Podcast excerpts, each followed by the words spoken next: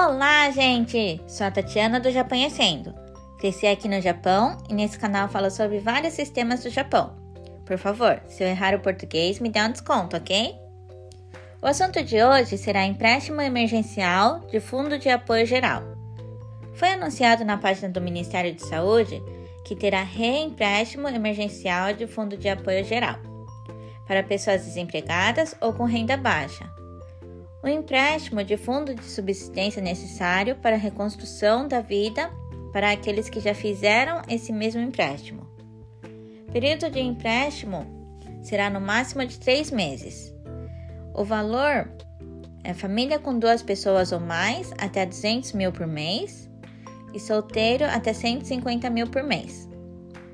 Período de espera de devolução é máximo um ano e prazo de resgate máximo 10 anos.